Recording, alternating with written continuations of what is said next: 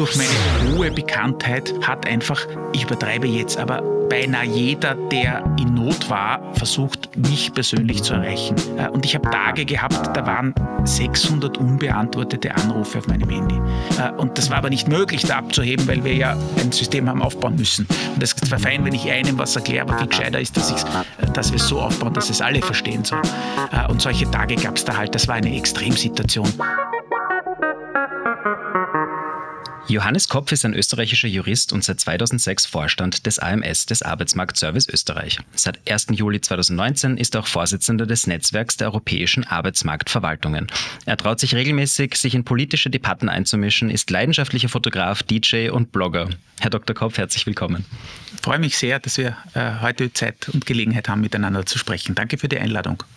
Ich habe extrem lange überlegt, womit ich starten soll. Mit dem pragmatischen, mit Ihrem äh, Job, der wahrscheinlich auf ihrer Visitenkarte steht oder mit den Hobbys, weil beide für mich gleichermaßen interessant sind. Schlussendlich habe ich mich für die Hobbys entschieden. Ein, ein sanfter Einstieg. Sie ähm, haben in einigen Interviews auch schon darüber gesprochen. Das heißt, das ist wahrscheinlich für viele, die sich mit Ihnen beschäftigen, jetzt nicht unbedingt ganz neu, aber Sie haben immer wieder mal aufgelegt, auch im U4 unter dem extrem lässigen Namen Labor MC, also Arbeit MC übersetzt. Wie kam es dazu? Äh, wie kam es zum Auflegen oder wie kam es zum Namen? Ähm, sowohl als auch. Okay. ähm, ja, das Auflegen ist etwas, das ist tatsächlich ein Hobby. Es sind so zwei meiner Hobbys in der Öffentlichkeit bekannt. Das ist eben, wie Sie schon gesagt haben, äh, das DJing und äh, die Fotografie. Ähm, das zum Auflegen kam ich eigentlich schon als Student relativ früh, habe halt im privaten Bereich erst, dann irgendwann auf Festen von anderen Leuten und dann irgendwann auch ein bisschen Geld damit verdient. Geburtstagsfeste, Hochzeiten und so weiter, äh, Musik aufgelegt. Ähm, ja, und irgendwie geblieben ist davon, von diesem Hobby noch immer eine bei all der wenigen Zeit, die ich habe, aber doch äh, immer regelmäßige Beschäftigung mit Musik, auch mit aktueller Musik.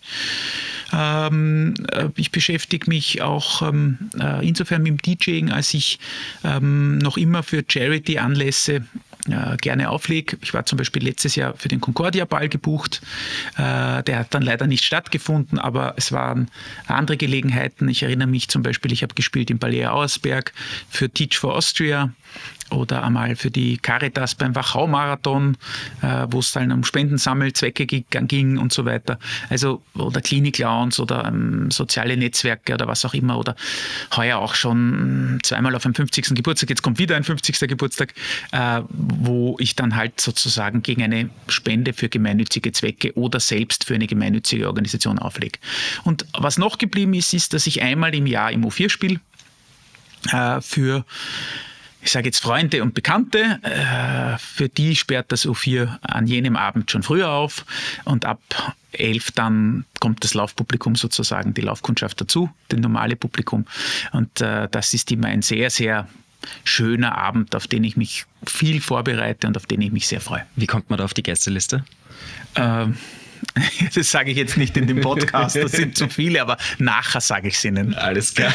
Wenn Sie sagen, Sie beschäftigen sich mit Musik, inwiefern ähm, äh, kann man das verstehen? Äh, komponieren Sie eigene Sachen oder, oder? Ah, nein, dafür bin ich nicht gut genug, aber ich beschäftige mich insofern, als ich, ähm, also das sind verschiedene Dinge. Das eine ist, ich habe das ganze Jahr über die Ohren offen. Ich habe selber drei Söhne, die mir auch also irgendwo rennt immer ein Radio, wenn man drei Kinder hat, äh, wo, wo ich, aber die mir auch durchaus äh, äh, Songs empfehlen, äh, die wissen, was ich suche. Es, man glaubt das kaum, aber es gibt zwar sehr viele gute Songs, aber es gibt gar nicht so viele gute, die sich gut zum Tanzen eignen, in der Art, wie ich spiele sozusagen. Ähm, und äh, da wird ein ganzes Jahr lang gesammelt immer äh, und am Schluss sind es dann unterschiedlich 80, 90, 100 Songs. Die höre ich dann etliche Male beim Laufen, beim Autofahren, beim, ich weiß nicht, beim irgendwann einmal nicht schlafen können in der Nacht oder warum auch immer. Ähm, beim Radlfahren. Und aus denen stampfe ich mir dann zusammen, ich weiß nicht, 30, 40, die ich aufnehme als meine Songs in die, in die heurige Liste sozusagen. Und da ist in ja, 30 Jahren sind da viele Sachen zusammengekommen. Äh, oft sitze ich auch am Abend und höre zwei, drei Stunden durch die neuen Algorithmen, etwa auf Spotify oder ich habe Tidal sehr gern, äh, kommt man auch auf neue Sachen, weil man ja auch verwandte Vorschläge kriegt oder kann auch ganz bewusst nach was suchen. Äh, und so komme ich zu verschiedenen neuen Künstlern, neuen Label, Leuten, die Playlists erstellen und deswegen ähnliche Dinge empfehlen. So. Das ist das eine, also die Beschäftigung einfach, um am aktuellen Stand zu bleiben und auch teilweise auch Schätze zu entdecken, die vielleicht schon älter sind. Ich immer wieder auch in der letzten Zeit mich beschäftigt mit, ich sage jetzt, äh, französischer Dance-Music aus den 90er Jahren, wo ich vieles gar nicht kannte. Und das waren, also was waren die Disco-Hits in Frankreich in den 90er Jahren oder solche Sachen. Hat sehr interessante Sachen da auch entdeckt. Ähm, und das andere ist tatsächlich, ähm, ich bin umgestiegen jetzt, ich habe ewig mit CD aufgelegt, äh, eh mit den großen Pioneer Clubgeräten äh, und bin vor eineinhalb Jahren umgestiegen auf ähm, äh, USB-Stick, also nur mehr MP3s äh, und mache jetzt aktuell tatsächlich eine äh, DJ-Ausbildung auch. Eine, da gibt es ein Pioneer DJ Certificate, äh, eine, ja, eine DJ-Ausbildung, weil es jetzt gerade durch die neuen technischen Möglichkeiten einfach auch, ich würde sagen, Techniken gibt, die ich einfach noch nicht kann und äh, so nicht kenne. Und dem näher ich mich und da habe ich auch regelmäßig Unterricht mit einem wunderbaren Trainer, der halb so alt ist wie ich. Äh, also so beschäftige ich mich mit verschiedenen Dingen. Da geht es wahrscheinlich auch in die Vinyl-Richtung, oder? Ähm, nein, ich, ich bin momentan ganz auf, auf eigentlich geht stark auf elektronische Musik und also Platte gar nicht momentan. Okay. Nein, weil ich nämlich diesen Trend mitbekommen habe. Ja, ja den kommt wieder, ja. Also es ist, es gehört dazu, dass man das auch irgendwie kann, weil man ja letztlich das Scratching so erlernt oder so. Und in Wirklichkeit sind ja die modernen Pioneer-Geräte, also dieser Clubstandard, sind ja ganz stark in, auch in der Steuerung angelehnt an die alten Technics-Decks, äh, wo du sozusagen äh, trotzdem, ich sage ganz offen, durch die Digitalisierung können die Dinge halt unglaubliche Dinge, die einfach mit Schallplatte gar nicht gehen. Mhm. Äh, und wo du dann, und das letztlich hat es auch mit, mit, mit äh, EDM zu tun, also mit der Tanzmusik sozusagen, wo auch teilweise Liedaufbau einfach äh, das Tempo so exakt gehalten wird, dass du Dinge machen kannst, wenn du dann gewisse Tricks, wo du ja wirklich aus zwei, drei Songs einen neuen machst und auch nicht nur, ich sage jetzt Übergänge spielst, sondern auch eine Minute oder eineinhalb, zwei Songs gleichzeitig hast. Mhm. Äh, und diese Dinge sind spannend und das geht mit Musik aus den 70er, 80ern gar nicht, weil Leute, die die Instrumente selber spielen, ja niemals ordentlich die, das Tempo halten. Äh, so präzise geht es nur mit elektronischer Musik und solche Dinge sind ganz spannend und du, du ich weiß nicht, mit Loop-Techniken äh, Übergänge anders machst oder Lieder veränderst oder so. Das, das eigentliche äh, Composing, äh, würde ich sagen, bin ich ein blutiger Anfänger. Da gibt es zwar ein paar Dinge, die ich mir angeschaut habe, die mich interessieren, aber mehr noch, um es zu verstehen, als es um es selbst zu machen. Ich glaube, so beginnen ja auch alle, die sich für das Thema interessieren, oder? Dass man zuerst einmal eine Playlist hat und die abspielt und irgendwann fängt man an zu verstehen, okay, die, die Masse reagiert gerade nicht genau auf die Playlist, jetzt muss ich gerade spontan anpassen. Ja, das kann ich relativ gut schon, glaube ich. Jedenfalls habe ich schon eine recht gut große Community, die zu meinen Songs tanzen mag. Also das letzte letzte Mal im U4 waren wir um, um 9 Uhr schon 450 Leute, wow. die gekommen sind. äh, aber also da habe ich mich sehr viel damit beschäftigt. Letztlich, also ich, bin der Meinung, es gibt unterschiedliche DJs. Es gibt DJs, die spielen, die sind so bekannt und sind selbst Künstler, die spielen ihre Musik, wo Leute Karten kaufen, um zu ihnen zu kommen und die spielen dann auch bewusst ihre Musik. Ähm, ich persönlich bin der Meinung, es ist eine, für mich ist es eine Dienstleistung, wie ein Handwerk, das man hoffentlich gut kann. Ein Handwerk am Publikum. Das heißt, es kommt durchaus vor, dass ich auch Zeug spiele, das mir gar nicht gefällt. Aber wenn ich merke, das ist das jetzt, was die äh, was das Publikum gern hat, wo die Leute Freude haben, keine Ahnung, das hat mit dem Alter zu tun, aber nicht nur. Ähm, äh, wo die Leute, keine Ahnung, ich erinnere mich an einen lustigen Abend, wo, wo dann plötzlich eine ganz lange Italo-Strecke war, wo so wirkliche Hadern aus, de, aus, aus der italienischen äh, so 80er, 90er waren und so weiter. Äh, wo es mir dann auch gut gefallen hat, weil auch die Stimmung lustig war. Mhm. So. Äh, und dann gibt es Abende, wo halt mehr Hausmusik ist oder mehr ich sage jetzt, äh, ich spiele auch sehr gerne Elektro-Swing. Da ist, finde ich, äh, wirklich, der Paustella ist der, ja, ist, ist der Superstar für mich und auch dazu Österreicher.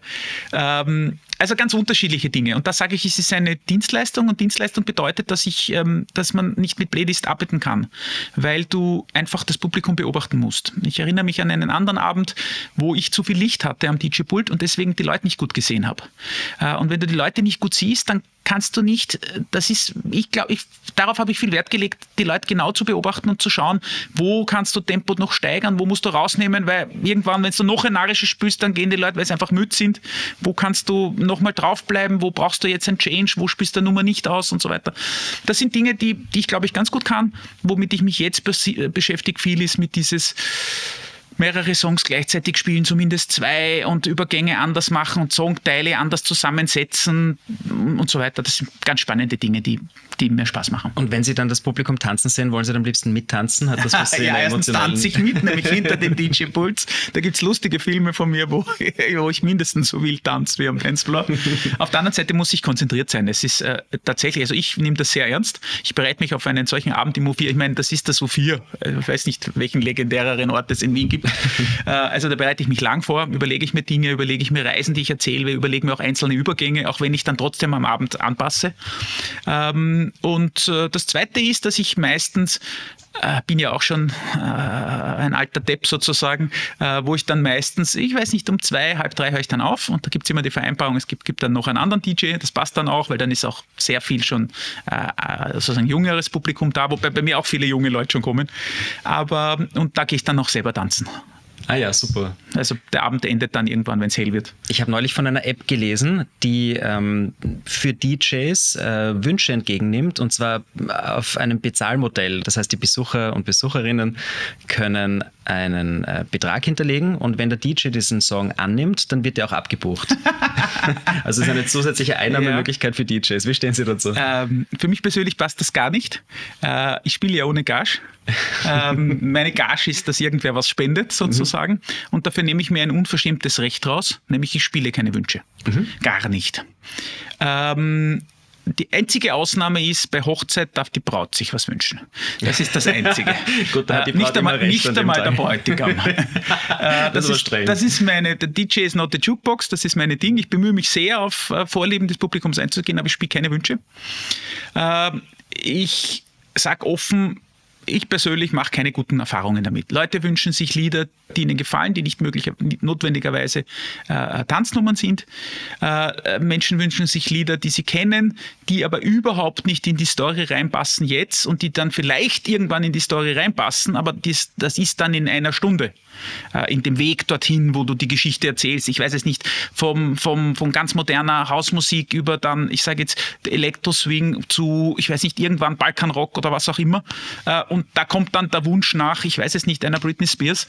Und den kannst du, hast du vielleicht vorher unterbringen können, aber jetzt sicher nicht und solche Sachen. Und wenn du dann diesen Wunsch nicht spielst, innerhalb von 20 Minuten sind die Leute ja enttäuscht. Mhm. Äh, und das ist halt mein Deal sozusagen. Ich werde nicht bezahlt, dafür gibt es keine Wünsche.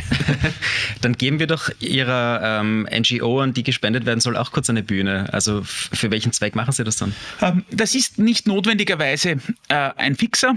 Ähm, ähm, ich persönlich, ist glaube ich bekannt, schätze sehr die Caritas, aber das ist mir gar nicht so wichtig. Also das können die Leute, die das gern wollen, auch selber machen.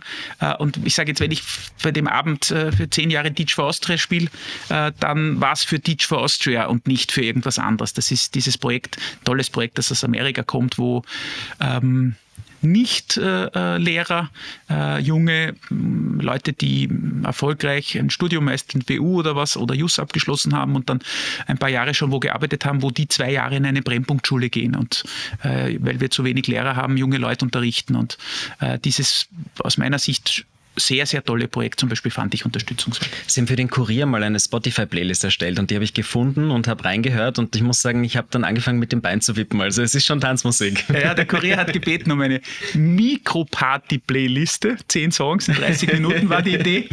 Ähm, was natürlich bei einer Playlist schwierig ist, weil da hast du ja keinen Übergang, sondern da hast du mhm. nur zehn Lieder hintereinander. Mhm.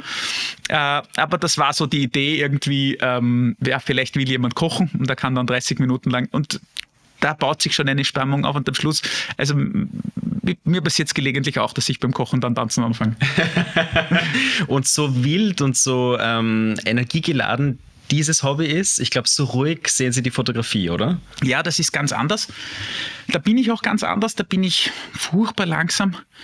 Äh, auch sehr konzentriert, aber furchtbar langsam. Das kommt daher, dass ich, äh, warum fotografiere ich überhaupt? Ich habe vor auch schon langer Zeit begonnen, ein bisschen Fotografie zu sammeln und Fotobücher zu kaufen und einzelne halt äh, originale, unterschriebene Bilder. Ich war ich glaube, zehnmal auf Paris Foto, wo ich jedes Jahr hingefahren bin, eine große Fotoausstellung, äh, Fotomesse eigentlich, wo man Bilder auch kaufen kann und so weiter. Und in dem Wunsch, noch besser beurteilen zu können, was gute Fotografie ist, habe ich mir gedacht, macht es Sinn, selbst zu fotografieren, einfach um, um die Herausforderungen, die Schwierigkeiten, die, mm, ja, um das besser zu beurteilen, was ein gutes Bild ist. Und so habe ich begonnen zu fotografieren, äh, vor allem also Street, ähm, das heißt Situationen auf der Straße sozusagen, das ist teilweise recht schwierig, weil man ja einfach auch die Persönlichkeitsrechte schützen muss und nicht irgendwen einfach darstellen kann. Wobei es eh Judikatur gibt, dass das, wenn das nicht das Zentrum des Bildes ist und so weiter, dass das möglich ist. Ähm, aber und das zweite ist Architektur. Äh, und bei Architektur habe ich, ähm, ich habe analog begonnen zu fotografieren mit einer alten Nikon und immer mit dem mit dem Ziel, ich nehme nur einen Film mit. Äh, einen 36-Bilder-Film äh, und damit musst du dich sehr, sehr fokussieren und beschränken und überlegen, bevor du abdrückst. Da ist jeder Schuss sehr viel wert. Genau, das ist das Gegenteil von den Möglichkeiten der heutigen Handyfotografie, wo du ja jeder von uns tausende Fotos hat, wo irrsinnig viel Schrott dabei ist und einfach schnell abgedrückt ist und so weiter. Und wo man dann irgendwann zwischendurch halt schaut, ob da ein brauchbares dabei ist. Und diese Art zu fotografieren, dass ich eher wenige Bilder mache, nicht so wenige wie damals, aber wenige mache, die habe ich beibehalten, auch wenn ich jetzt digital fotografiere äh, und wenn ich einen Raum erfasse. Also ich habe jetzt, ich habe einen recht tollen Fotopreis gewonnen für Architekturfotografie, einen amerikanischen äh, Architecture Masterpreis in einer Kategorie, also nichts Großes, aber doch ein recht renommierter Preis. Herzlichen Glückwunsch. Danke. Äh, und jetzt habe ich Gelegenheit gehabt, zum Beispiel, ich war jetzt einen ganzen Samstag in der Nationalbank äh, und dort hat äh, die Presseabteilung mir die Gelegenheit gegeben, dass ich mich dann, ich sage jetzt in dem historischen Sitzungssaal oder was auch immer, da war ich, keine Ahnung, eineinhalb Stunden und da gehe ich dreimal raus und komme wieder rein und setze mich woanders hin und überlege mir das und tue mir das Licht nochmal anders überlegen, bevor ich das erste Mal abdrücke. Und da kann ich nur ganz langsam arbeiten. Und da, wenn dahinter mir jemand steht, der darauf wartet, dass er dann wieder die Tür zusperrt, dann kann ich nicht, weil es ist mir so unangenehm, wenn die Person warten muss. Also, dass es so nicht funktioniert. Und Was braucht es, dass ein Bild so einen Preis bekommen kann? Also wenn man sich, wenn man sich Architekturfotografie anschaut, es gibt eigentlich ganz viele verschiedene Richtungen in der Fotografie. Es gibt großartige Fotos, wo ein besonderer Moment festgehalten wurde. Ein ganz besonderer. Wobei ein ganz besonderer kann ein historisch bedeutender sein.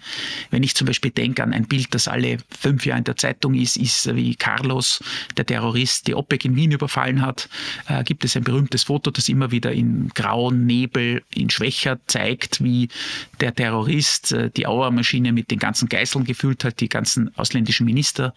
Ähm, und beim Einsteigen in das Flugzeug dem damaligen Innenminister Otto Rösch die Hand hinstreckt und sagt, danke, dass kein Plätzchen gemacht haben. Also soll heißen, nicht gestürmt haben oder so.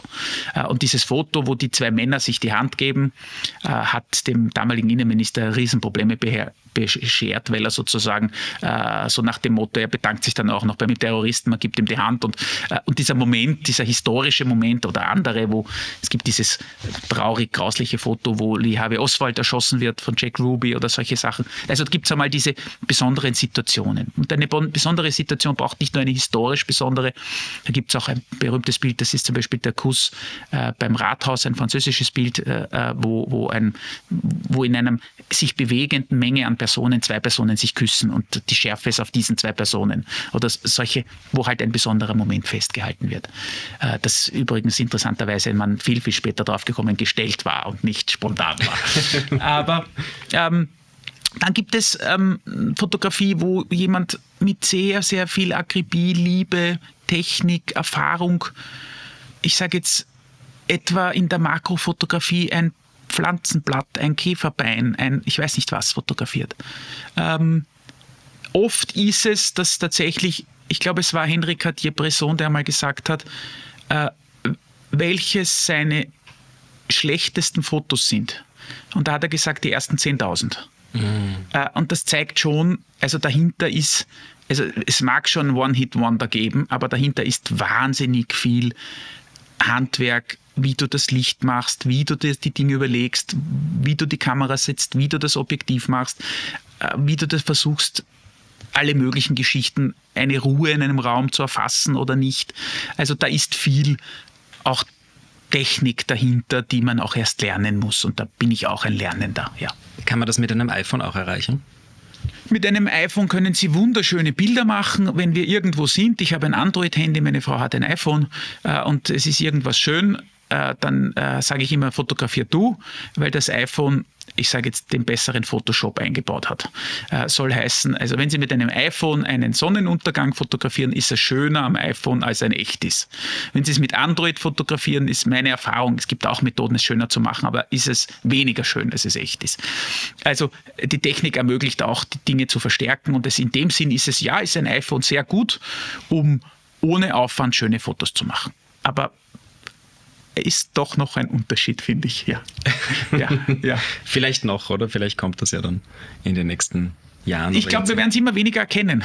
Wir werden immer weniger erkennen, wo war es der gute Fotograf und wo ist es eine unfassbar gute Technik, die äh, durch die Bildbearbeitung, durch ähm, äh, minimale Unterschiede, also ich sage jetzt ein Beispiel, wenn du in einem Innenraum fotografierst und da hängt ein Kronluster und der leuchtet, dann ist im Normalfall der Innenraum zu dunkel und der Kronleuchter zu hell. Ähm, um das auszugleichen, kannst du Variante 1 den Innenraum sehr, sehr hell beleuchten, sodass du dann, also mit vielen Lampen, die du gescheit stellen musst, damit du Schatten nicht hast, um sozusagen das auszugleichen. Anders schafft es die Kamera nicht. Das ist eine Möglichkeit. Eine zweite ist, du nimmst das Bild mehrfach auf, von der exakt gleichen Position, die Kamera dazwischen ja nicht berühren, äh, und nimmst mit unterschiedlichen Belichtungen auf und setzt es dann zusammen. Also der Kronleuchter ist so fotografiert, dass er nicht überstrahlt und der Rest des Raumes ist länger beleuchtet. Das ist auch schon eine Art Bildbearbeitung. Ähm, äh, und dann gibt es aber auch Techniken, wo das iPhone die Dinge berechnet und das äh, runterkorrigiert und so weiter. Also ich glaube, wir werden Bilder erleben, wo wir nicht mehr wissen, ist das ein genialer Fotograf oder eine geniale Technik, aber macht nichts. Äh, ein gutes Bild ist eines aus meiner Sicht, was jemand länger als drei Sekunden anschaut. Ja. Hm.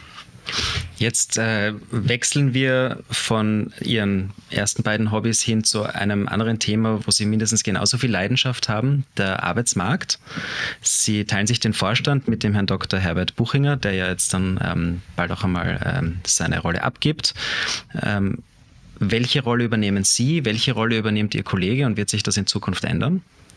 Also äh, ich, der Vorstand des Arbeitsmarktservice besteht aus zwei Personen, dem Vorstandsvorsitzenden, das ist mein Kollege Herbert Buchinger, äh, und mir als Mitglied des Vorstandes.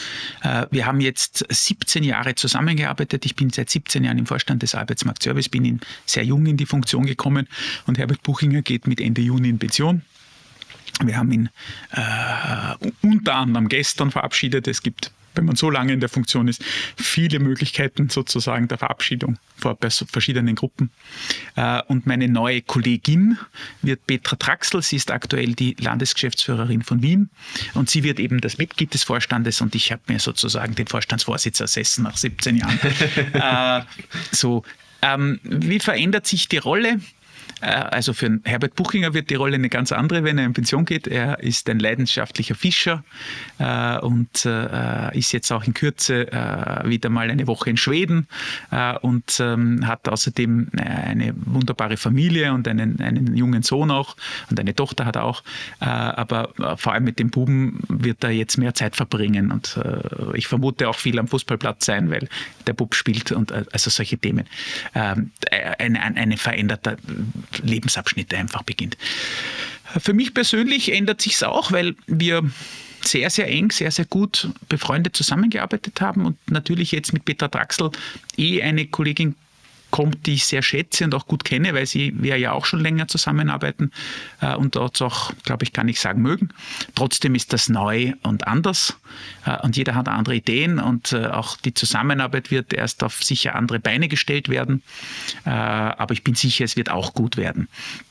Ähm, vielleicht ändert man sich selbst oder ganz sicher ändert man sich selbst auch. Ähm, und ähm, ich habe den Eindruck mit Älterwerden auch, dass man vielleicht strategischer wird, als man früher war oder dass man halt durch die größere Übersicht auch ähm, andere Schwerpunkte setzen kann. Nicht, dass das alles besser ist, als, aber es ist anders, ja. Sie waren jetzt immer die Rampensau im Vergleich von den mhm. beiden Vorständen. Das wird wahrscheinlich bleiben, oder? Ich verstehe diese Wahrnehmung.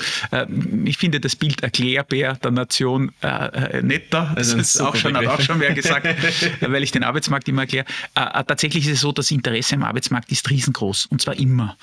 Und ich bin ununterbrochen in den Medien, obwohl ich mindestens die Hälfte aller Interviewanfragen ablehne. Mhm. Also es ist noch mehr Interesse da.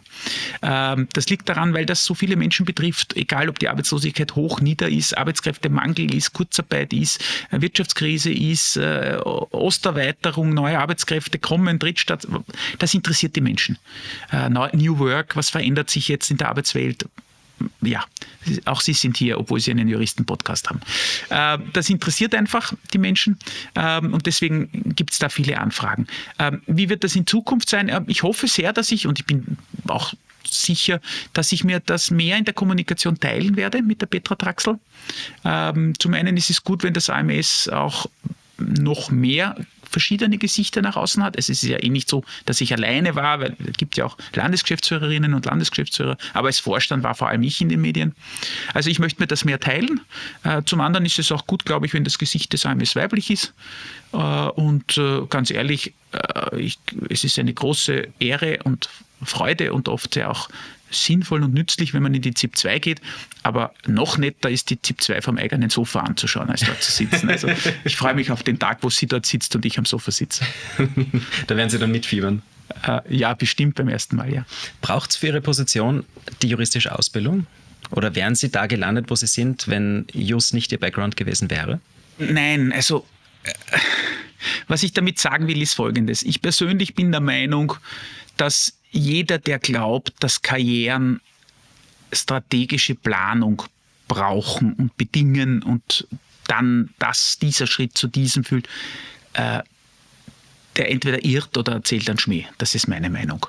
Äh, ich glaube, dass es im Leben so viele Zufälligkeiten gibt, dass man gerade jetzt ich weiß es nicht, wen kennenlernt, ähm, äh, der Name wem eingefallen ist, man von etwas gehört hat, ein Interesse geweckt wurde durch ein Gespräch, von dem man nachher gar nicht mehr weiß, dass das Interesse in dem Gespräch, Gespräch, geweckt wurde. Das kann ein Gespräch sein, wo es gar nicht um einen Job geht, sondern nur um ein Thema. Und später dann, wenn man wieder mal über das Thema hört, beginnt man sich dann deswegen zu interessieren. Da sind so viele Zufälligkeiten, dass ich glaube, da gibt es keine strategische Planung. Ähm, das heißt, ähm, ich glaube, und nachdem es aber viele Menschen gibt, die einen Job haben, den sie mögen, äh, glaube ich, dass es einfach viele Wege gibt, um beruflich glücklich zu werden. Äh, und meiner war auch voll von Zufälligkeiten.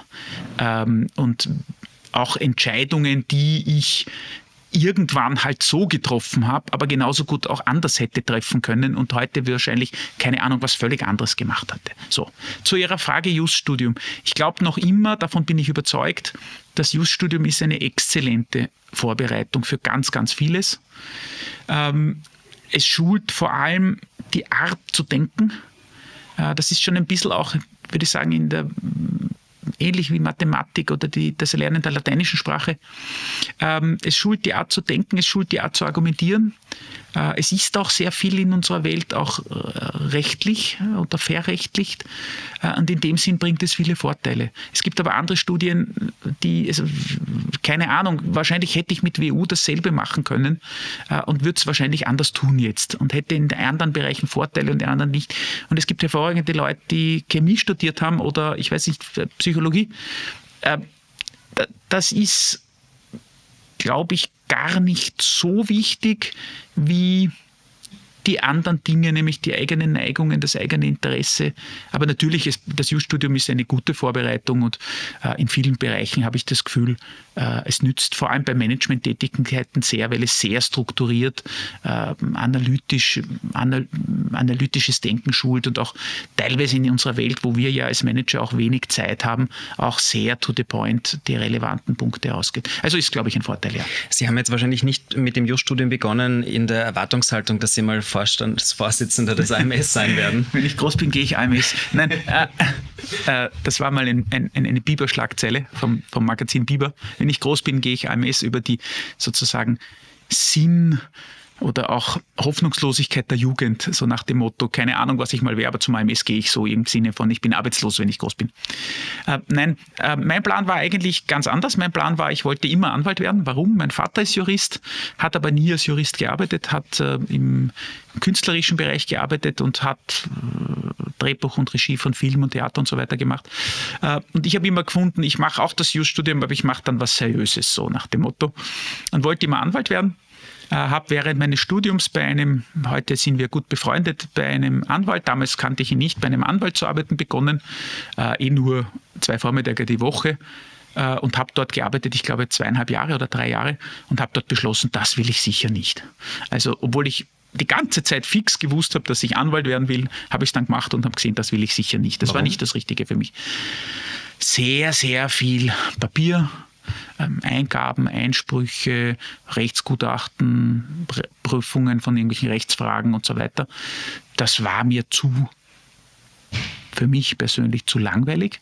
Es war viel zu wenig mit Leuten zu tun. Ähm, diese Vorstellung, äh, dass man da sozusagen das bessere Argument in einem Wettstreit, wie es in einem Film ist, vor Gericht sozusagen, das mag es wohl geben, aber es ist ganz viel, jedenfalls nicht als, als, als, als Studienanwaltsassistent äh, oder der noch studiert, da kriegt man davon gar nichts mit. Und und dazu kam, dass ein paar so Erlebnisse waren, die mich irgendwie wichtig abgetörnt haben. Ich erinnere mich zum Beispiel an äh, eine, eine Rechtssache, wo jemand ähm, ins Quirks gekommen ist mit einem öffentlich-rechtlichen Anspruch. Es ging um einen Zaun, der nicht hätte gebaut werden dürfen und die Person wollte aber trotzdem so irgendwie. Ähm, und dann äh, habe ich das geprüft und die Sache war völlig klar, das ist, hat so entfernt, entfernt werden müssen, Punkt, Ende. Das war das Ergebnis der Prüfung und dann erinnere ich mich an das Gespräch und, äh, und die Person hat dann einfach gesagt, ich will aber trotzdem. Äh, und dann war die, Anwalt letzt, die, die Antwort des Anwalts letztlich, äh, das kostet ungefähr 25.000 Schilling, dann können wir das Verfahren fünf Jahre strecken. Und dann habe ich gedacht, nein, das interessiert mich nicht. Ja. Also die Klärung der Rechtsfrage war noch okay, aber dass ich jetzt, obwohl ich Unrecht habe, mm, einfach nur verzöger oder solche, solche das hat mich zu wenig interessiert, ja. Mhm. Und wie juristisch ist jetzt Ihr Alltag? Ähm, wir sind ein Riesenladen. Ich habe 6.500 Kolleginnen und Kollegen. In jedem Bezirk Österreichs gibt es eine Geschäftsstelle. Wir haben neun Service Lines heißen es bei uns, also Callcenter würde man sagen. Ähm, wir betreuen über eine Million Kunden und so weiter. So gesehen ist für die Größe der Organisation eigentlich der Vorstand sehr klein mit zwei Personen. Äh, das heißt, wir haben, wie soll ich sagen, eigentlich mehr Themen, als man zu zweit schaffen kann. Es gibt so viele Themen, wo ich mir oft denke, könnte ich auch hingreifen, könnte man auch mehr machen, könnte man auch dieses oder jenes noch prüfen, überlegen, verbessern, ein Projekt in Auftrag geben. Äh, und auch, auch die Zentrale des AMS ist mit etwa 200 Leuten nicht sehr groß bei 6.500 Gesamtleuten. Äh, und auch hier gibt es beschränkte Ressourcen. Äh, und das heißt, das heißt letztlich zusammenfassend, dass ich schon auch wähle, was ich tue. Äh, und da gibt es Dinge, die sind natürlich notwendig und verpflichtend und die wollen meine Eigentümer von mir, die Sozialpartner, die Regierung. Dann gibt es Dinge, die sind strategisch bedeutend und so weiter und so fokussiert man. Aber da gibt es auch Dinge, wo man sich, da und dort ist auch Zeit, wo man sich lieber wo man eher erwartet, dass was rauskommt oder wo man mehr Interesse hat und andere, wo man sich weniger kümmert, weil einfach nicht alles gleichzeitig möglich ist. Äh, und da gibt es sicher auch Bereiche, wo ich halt auch den Umstand, dass ich Jurist bin, einfach auch für Diskussionen mit uns beratenden Anwälten oder mit ähm, eigenen Juristen im Haus bei Förderrichtlinien oder so, äh, da merkt man dann auch, dass ich Jurist bin in der Art, wie wir uns austauschen oder so. Ähm, und dann gibt es andere Bereiche, wo es über, oder ich sage jetzt auch bei legistischen Vorschlägen, wo man auch schon einmal wo mitgeschrieben hat oder andere Vorschläge gemacht hat oder so. Und dann gibt es andere Bereiche, wo ich Manager bin und nicht Jurist, also wo Juristen mir äh, mich unterstützen und mir zuarbeiten, aber ich nicht das Verfahren mache. Ja. Ist das AMS jetzt primär reaktiv? Also ist es so, dass Menschen kommen und sagen, sie suchen Arbeit oder wird auch proaktiv der Arbeitsmarkt mitgestaltet? Ähm, das hat ein bisschen mit unserer Arbeitsbelastung zu tun. Ähm, und das war ein bisschen auch ein Grund für eine gewisse doch auch Frustration in den Jahren 20 und 21. Da haben wir vor allem reagiert. Mhm. Mit einem nicht niemals dagewesenen, hoffentlich auch nie wieder kommenden Ansturm an arbeitslosen Personen. In 14 Tagen ist die Arbeitslosigkeit um 200.000 gestiegen. Unfassbar. Äh, und wir haben, äh, anders als in der Wirtschaftskrise 2009, wo es 600 Betriebe in Österreich in Kurzarbeit gab, gab es im Jahr 2020 120.000 Betriebe in Kurzarbeit. Mhm. Und um das zu organisieren überhaupt, äh, äh, um, um, ich weiß nicht, welches Unternehmen sein, von 19 Fällen im Jahr, ein, im Jahr 19 auf 120.000 im Jahr 20. Ich weiß nicht, wer, äh, wer sein, äh, sein Geschäft sonst ver, äh, ver 10.000-fachen kann, so irgendwie. Aber äh, da haben wir wahnsinnig viel reagiert, würde ich sagen. Die Dinge aufgebaut, umgesetzt, administriert äh, und gleichzeitig auch viele Sachen nicht gemacht und dann nachher erst wieder zusammengeräumt, überprüft, kontrolliert, ähm, Strukturen wieder zurückgeführt, Dinge, die liegen geblieben sind, ich weiß nicht, irgendeine Fachkontrolle oder wieder aufgebaut und auch Reformvorhaben, die man vorhatte, dann wieder aufgenommen und so weiter. Jetzt ist eine gute Zeit, ähm, jetzt ist eine Zeit, die viel Spaß macht, vielen von uns, auch mir persönlich, auch noch immer eine intensive aber wo man sehr viel agieren kann. Äh, wo wir jetzt etwa zum Beispiel uns als Organisation stark entwickelt haben in Richtung auch Unternehmensberatung, weil es eben viele Arbeitgeber gibt, die keine Leute finden, hm. wo wir in Betriebe gehen und zusammen mit Deloitte etwa ähm, Betriebsberatung machen in, in Richtung, was kann ich tun, um doch ein attraktiver Arbeitgeber zu sein oder um Wiedereinsteigerinnen anzusprechen oder um auch Ältere rekrutieren zu können. Was kann ich tun? Vielleicht finde ich in meiner eigenen Belegschaft gute Leute, die ich hochschulen kann mit Hilfe des AMS und solche Dinge. Wir machen jetzt auch extrem viel IT-Innovation. Wir haben ganz, ganz tolle Projekte in der Pipeline. Äh, teilweise schon am Markt, äh, die großen Nutzen nicht, nicht nur für die Kunden des AMS, sondern auch für den Arbeitsmarkt des Ganzen liefern werden.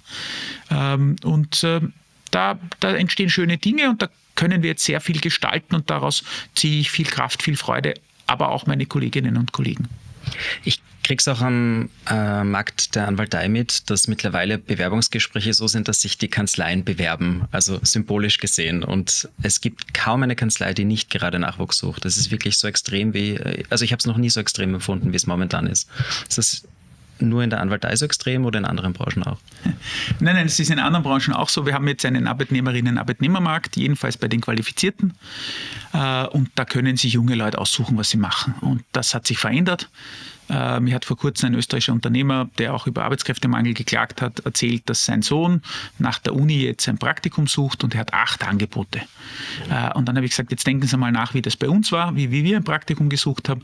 Eigentlich hat man wen kennen müssen, um überhaupt einen Platz zu kriegen. Äh, und Ihr Bauer hat acht Angebote und er wird eines wählen und sieben Unternehmer werden erzählen, jetzt machen es nicht einmal mehr ein Praktikum, die Jungen. So. und die Anwaltei, ich habe vor wenigen Monaten mit Martin Schiefer, äh, eh bekannter äh, Vergaberechtsanwalt, äh, auch in einem, in einem Art Videogespräch äh, über Jobs und Arbeitssuche in Anwaltskanzleien diskutieren dürfen. Ähm, Brutkasten hat das ausgestrahlt oder mitproduziert, äh, eine Sendung. Und äh, da habe ich schon auch ganz klar gesagt, dass die Anwaltskanzleien, wie soll ich sagen, schon auch selber schuld sind, dass sie Schwierigkeit haben, Personal zu finden. Das ist konzipient, ist ein Beruf und ich glaube schon, dass ich da ein bisschen zumindest mitreden kann, ähm, ist ein Beruf, wo man in Wirklichkeit ganz schlecht bezahlt wird für das, was man arbeitet, wo ungeheurer Einsatz verlangt wird. Es gibt wenige Anwaltskanzleien, die in irgendeiner Form familienfreundlich sind. Es gibt schon ein paar wenige, die sich damit beschäftigen, aber viele, ich würde gewisserweise beuten dich aus. Die meisten behaupten, dass sie es sind. Ja, also äh, viele beuten dich aus in gewisser Weise und der Deal ist kein, das ist ja, sind ja jetzt nicht alle arm, die Konzipienten im Sinne von äh, arme Haschadl, die geschützt werden müssen, sondern der Deal lautet, jetzt hackelst ein paar Jahre rein, dann darfst du nachher auch Geld verdienen, wenn du Partner bist, so nach dem Motto. Und zwar gut Geld verdienen. Das ist so der Deal. Äh, und äh, da gibt es jetzt viele Junge, die sagen, mag ich nicht mehr. Äh, ich habe gesehen, dass zwei Drittel aller Ehen kaputt gehen. Ich weiß, dass äh, viele Beziehungen hin wären. Äh, ich weiß, dass Leute auch irgendwie müde sind und nicht mehr können. Ähm, es ist ein bisschen auch so in der Unternehmensberatung, wo ich vor kurzem mit einer großen geredet habe, die gesagt haben, sie finden keine Leute und sie haben so tolle Arbeitszeiten und so tolle Vereinbarkeit und sie sind ein so super Arbeitgeber. Und dann habe ich gesagt, aber ich gehe immer wieder bei euch vorbei am Abend und da ist um 22 Uhr sind, sind alle Büros beleuchtet. Mhm. Ja, na, manchmal müssen wir schon. Ja, ja genau. Äh, also äh, das war eine Zeit lang so und das Dinge, Dinge stellen sich jetzt auch um. Äh, und äh, das verstehe ich schon, aber in Wirklichkeit haben Anwälte sehr gut verdient, weil Konzipienten um einen in Wirklichkeit geringen Stundenlohn äh, auch wahnsinnig viel Billebar ausgeschrieben haben. So, und da verändern sich Dinge auch und da werden sich auch Zusammenarbeiten verändern und da wird es Anwaltskanzleien geben, die werden wir finden gute Leute, die andere Ansprüche haben. Aber ich, meine, ich habe schon gehört, dass es Konzipienten gibt, die sagen, ich will nur 30 Stunden arbeiten. Ja. Mhm. Und ich meine, ich habe jetzt auch mitbekommen, dass es Kanzlei gibt, die tatsächlich mit der Viertageswoche anfangen, ähm, nach außen zu gehen. Und das kommt sehr gut an. Also natürlich, ja. als Konzipient mit vier Tagen ist. Ey, die Frage ist nur, ob sie es durchhalten. Weil, weil vier mhm. Tage Woche heißt vielleicht vier Tage im Büro und am fünften Tag macht man dann die Sachen fertig zu Hause, wenn man nicht fertig geworden mhm. ist. Ja? Also äh, das ist dann auch eine Frage letztlich auch, wie viel Arbeit lädst du ab auf deine Mitarbeiterinnen oder Mitarbeiter. Gelebt ist dann noch nicht dasselbe wie konzipiert. Mhm. Ja, aber, aber ich kenne auch eine Anwaltskanzlei, wo die Anwälte selbst, die Partner, noch nicht so alt sind und äh, selber Kinder haben und wo sie sagen, bei uns, bei uns arbeiten wir nicht bis zehn. Punkt. Mhm. Punkt. Ja, es tut sich viel. Also ich habe gerade das Gefühl, dass die, die jetzt anfangen, in diese Partnerebene zu kommen, einfach auch versuchen, ein bisschen einen Umschwung zu bringen. Äh, ist, das Umdenken ist notwendig, weil anders werden sie kein Personal finden. Vieles hausgemacht. Also die letzten Jahrzehnte, da war so viel Ausbeutung. Es gibt eine, es ist wahrscheinlich eine Urban Legend, aber es gibt auf jeden Fall die Urban Legend, die ich im Juridikum damals gehört habe, dass der Partner einer ganz renommierten Großkanzlei von seiner Frau damals die Bedingung bekommen hat, dass er jetzt äh, auf die Kindervorführung in der Schule mitgehen soll, ansonsten trennt sie sich. Und dann ist er mitgegangen und hat äh, unabsichtlich die falschen Kinder fotografiert und dann hat sie sich dennoch von ihm getrennt. Sehr schön. Ähm, ja. wie, wie ist der Arbeitsmarkt für Juristen und Juristen? Ähm, gibt es da Daten? Ist das ein äh, Ja, gibt's. Wie viele sind arbeitslos? Ja, gibt es. Also es ist ein Markt, der mh, hm, sehr wenig beim AMS selbst spielt. Äh, wir haben jetzt ungefähr ungefähr, ungefähr 600 offene Stellen mhm. bei uns, wobei man dazu sagen muss, dass ganz viel des Juristenarbeitsmarktes nicht über das AMS mhm. ausgeschrieben wird, äh, sondern in anderen Bereichen läuft. Und wir haben ungefähr 1200 arbeitslose Juristinnen und Juristen.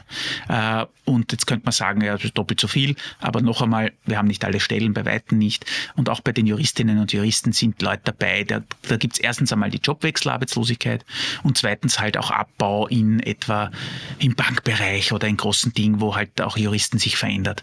Äh, und wir Juristen, wir sind ja auch so, ich sage jetzt stolz darauf, dass wir Juristen sind, dass wir uns ja auch so bezeichnen, obwohl wir in Firmen ganz unterschiedliche Dinge gemacht haben. Äh, und wenn mich jemand fragt, was, was ich bin oder was, würde ich wahrscheinlich auch Jurist sagen.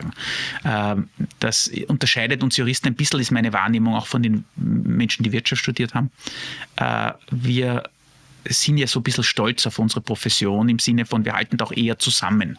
Also so die Juristen unter sich ist eher so, ja, äh, und bei den WUlern hatte ich oft den Eindruck, ich bin sicher, jetzt schimpft irgendwer, aber im Podcast kann er das eh nicht, äh, hatte ich oft den Eindruck, da ist dieser Konkurrenzgedanke stärker als bei uns Juristen. Da ist eher so, bei uns ist so ein bisschen das Klickwesen gewesen, aber ja, weiß nicht, wie sich das verändert hat. Das ist auch schon 30 Jahre her, dass ich studiert habe. Ja. Jetzt haben Sie einen Job, der ähm, medienpräsent ist und ich kann mir vorstellen, dass auch viel Zeit von Ihnen ähm, benötigt wird und dass das Telefon heiß läuft und Sie E-Mails bekommen ohne Ende. Wie ist da Ihre Work-Life-Balance?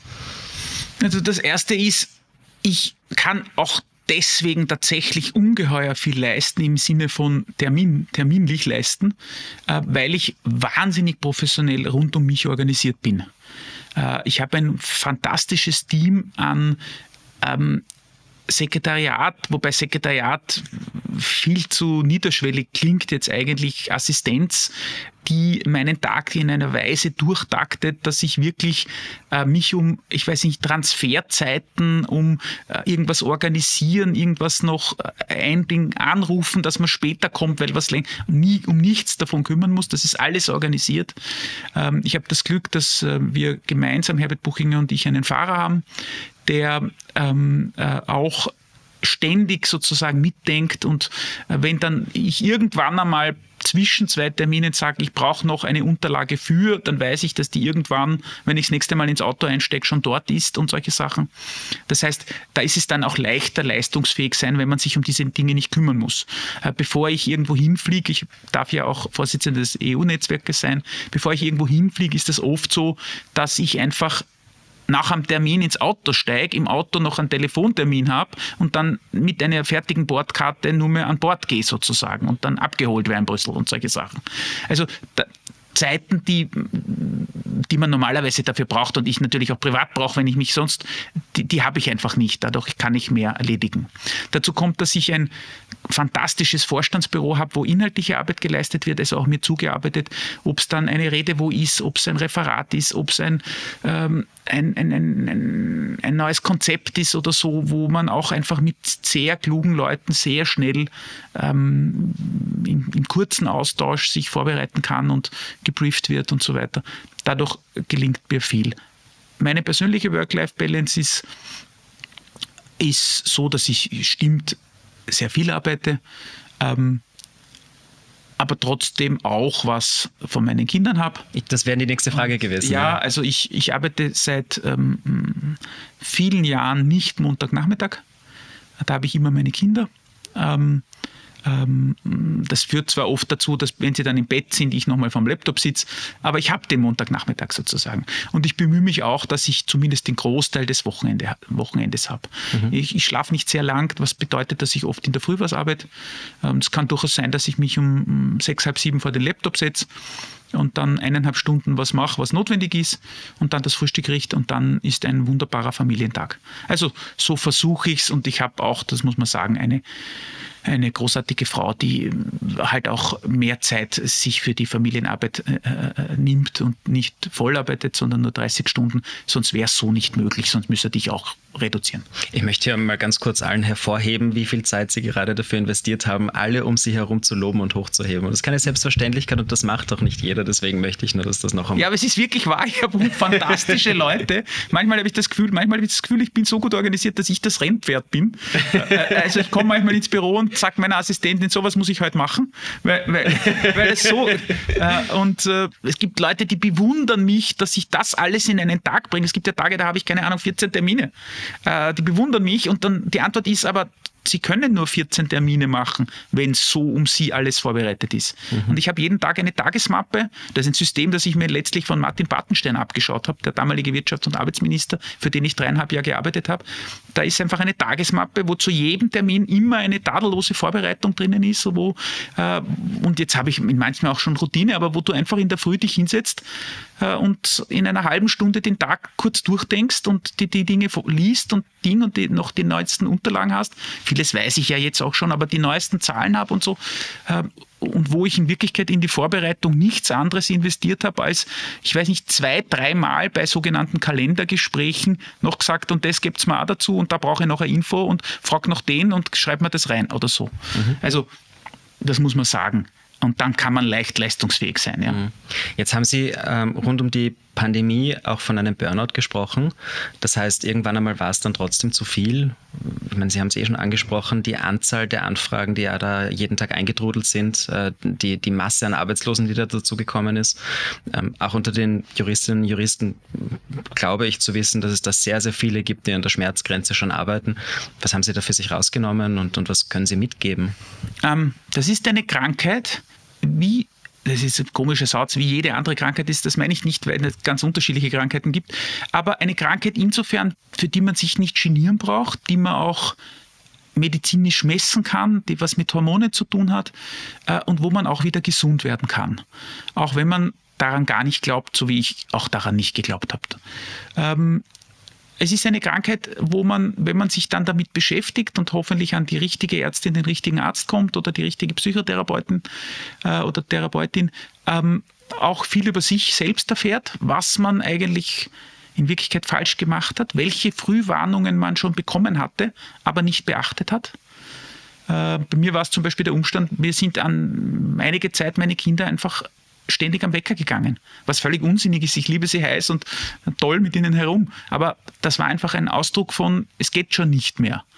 Ähm, und ähm, man lernt dann Achtsamkeit, man lernt auf diese Dinge zu achten und man nordet sich auch neu ein im Sinne von Wichtigkeit und Bedeutung. Ähm, manches, was mich früher furchtbar nervös gemacht hat, denke ich mir jetzt, ja, okay, werden wir lösen. So, jetzt nicht, dass ich es nicht ernst nehme, aber es ist nicht mehr so, dass es mir mein, meinen Sonntagnachmittag zerstört. So.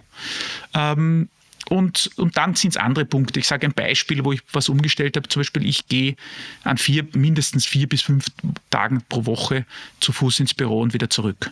Und das ist eine halbe Stunde in der Früh und eine halbe Stunde am Abend, wo ich Zeit habe, um noch einmal den Tag nachzudenken, mir was zu überlegen, in die Luft zu schauen, zu spazieren.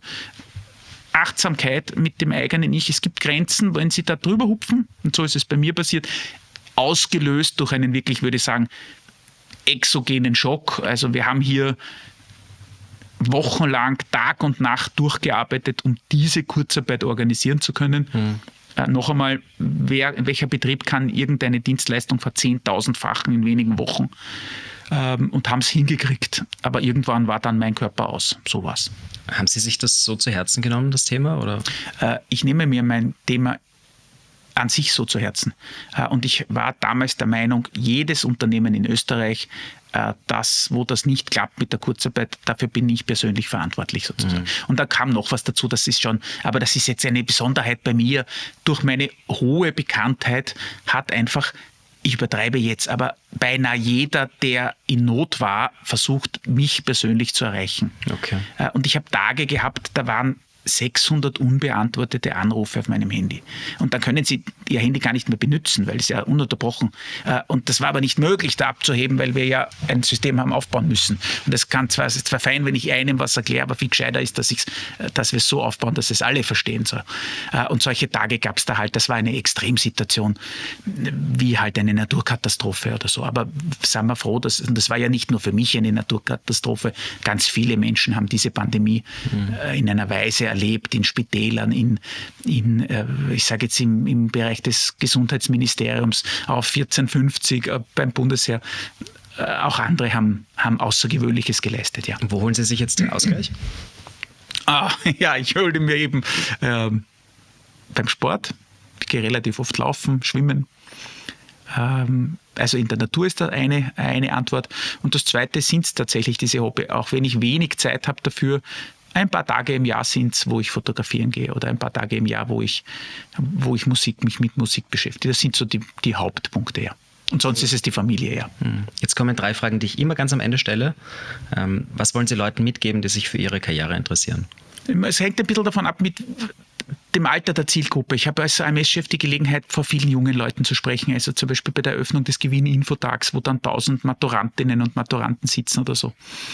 Äh, und natürlich habe ich auch die Gelegenheit für, keine Ahnung, im Bekanntenkreis, im Freundeskreis, ähm, auch mal junge Leute, die irgendwie nicht wissen, ob sie das oder jenes machen sollen oder den oder die Lehrstelle oder dieses Studium oder jenes oder den Job im Ausland, ja oder nein. Und da wird man oft gefragt als AMS-Chef, einfach auch privat. Äh, und da kannst du natürlich eine SWOT-Analyse machen und sagen, ja, letztlich ist die Antwort eh immer in der Person zu finden und nicht in, meinem, in meiner Einschätzung. Aber der wichtigste Tipp den ich gemerkt habe in all den Jahren, den ich jungen Menschen geben kann, ist, überbewerte die Entscheidung nicht, die du jetzt treffen musst. Äh, erstens einmal erfahrst du nie, was bei der anderen Variante draus geworden wäre.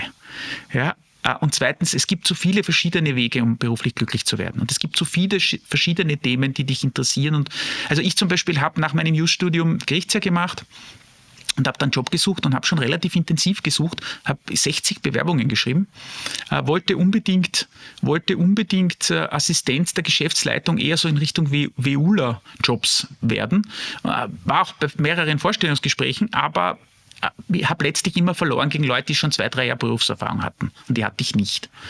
Ähm, und habe mich eigentlich für was ganz anderes interessiert und bin dann, nur weil mir in einem Vorstellungsgespräch mein späterer Chef so begeistert von seinem Job erzählt hat, bei der Arbeitsmarktpolitik gelandet. Also da war nichts geplant und nichts gewusst. Und also in dem Sinn ein Tipp, äh, ein Tipp ist schon, jetzt ist eine günstige Zeit, die Jobchancen sind besser denn je zuvor für junge, gut ausgebildete und darum ist mein Tipp, hör auf dein Herz, das ist ein guter Tipp, glaube ich. Was bedeutet Ego für Sie? ist was Schlechtes, äh, ist etwas, wovon ich sicher zu viel habe, etwas, wovon wir Männer, wir gut ausgebildeten Männer, ein paar Löffel den Damen abgeben sollten hin und da ähm, und ist etwas, was in einem gesunden Maß wir aber unseren Kindern beibringen wollen, in einem positiveren Wort, nämlich doch auch Selbstbewusstsein, weil es dich auch schützt vor manchem, äh, das äh, du sonst erleiden musst. Das würde ich sagen, ja. Sind Sie spirituell? Ja, ja, bin ich schon. Äh, bin ich sehr oft am Sonntag in der Kirche? Nein. Äh, das liegt daran, dass ich, muss ich offen sagen, auch den Sonntagvormittag sehr schätze als Zeit für die und mit der Familie und nicht Ding. Bin ich gläubig? Ja. Ähm, ohne Ja ist die Antwort. Mhm. Wie kann man Ihnen folgen, wenn nicht gerade eine Pandemie ist und Sie sowieso mit 600 Anrufen am Tag äh, zugeschüttet werden? Wie kann man Sie kontaktieren? Wollen Sie das überhaupt? Also ein E-Mail kann man mir schreiben. Ähm, es sind, äh, sage ich offen, so viele, dass ich nicht jedes selbst beantworte, aber natürlich auch die Struktur hierfür schon habe. Wir haben Ombudsleute in jeder regionalen Geschäftsstelle, in jedem Bundesland. Wenn man mir folgen will, dann kann man A, meinen Blog abonnieren, johanneskopf.at, äh, wo, wo ich in unregelmäßigen Abständen zu verschiedensten Themen Stellung nehme. Man kann mir mir aber auch auf Twitter folgen, da bin ich sehr aktiv äh, schreibe ich oft, manchmal mehrmals am Tag verschiedene Dinge, äh, diskutiere auch mit Leuten, äh, habe eine einfache Grundregel, wer, wer blöd schimpft, der wird geblockt, sonst gibt's, sonst andere Meinung ist kein Problem. Aber deppert schimpfen ist nicht. Mhm. So, das ist die einzige Grundregel. Äh, also da gibt es die Möglichkeit, äh, mich anzuschreiben, genauso auch auf LinkedIn. Aber ähm, ähm, ja, aber freue mich. Und wenn man, wenn man sich für Leber MC interessiert, kann man auf Insta folgen. Das werden wir auf jeden Fall auch verlinken. Danke, freue mich. Gibt es noch etwas, was Sie sagen wollen? Äh, danke für das Gespräch, freue mich. Ähm, freue mich über jeden Jungen, der nachdenkt, was er machen mag, äh, der überlegt, was er aus seinem Leben machen mag. Äh, nur Mut, die Zeit ist gut und äh, noch einmal, die Wege, um glücklich zu werden, sind zahlreich. Und äh, nicht jeder, der jetzt nach rechts geht, was rechts auch immer heißt, äh, äh, kommt dann irgendwo rechts an, sondern kommt möglicherweise ganz links an. Und ich kenne Leute, die haben Biologie studiert und arbeiten als ITler. Mhm. Also äh, es gibt viele Wege und äh, offenbar hat unser Hirn einen wesentlichen Vorteil, wenn es lernt zu lernen. Ähm, und da ist gar nicht so wichtig, was man lernt. Dann ist es für den Arbeitsmarkt gut, weil wir ohne dies nicht wissen, was wir in 10, 15 Jahren brauchen. Äh, und damit ist Lernfähigkeit in Wirklichkeit die wichtigste Kompetenz, die man sich erwerben kann bei einem Studium. Vielen Dank für Ihre Zeit. Danke. Hat Spaß gemacht. Hi und vielen Dank fürs Zuhören. Bitte, bitte, bitte teilt den Podcast und geht sicher, unseren Podcast zu abonnieren. Einige haben noch nicht auf Folgen geklickt, das muss sich ändern und noch viel wichtiger, viele hören den Podcast und haben noch nicht ihren Freunden, Bekannten und Kollegen davon erzählt, dass das der beste Podcast überhaupt ist. Wir kriegen das mit. Das ist illegal. Wunderschönen Tag und bis zum nächsten Mal. Echt easy.at.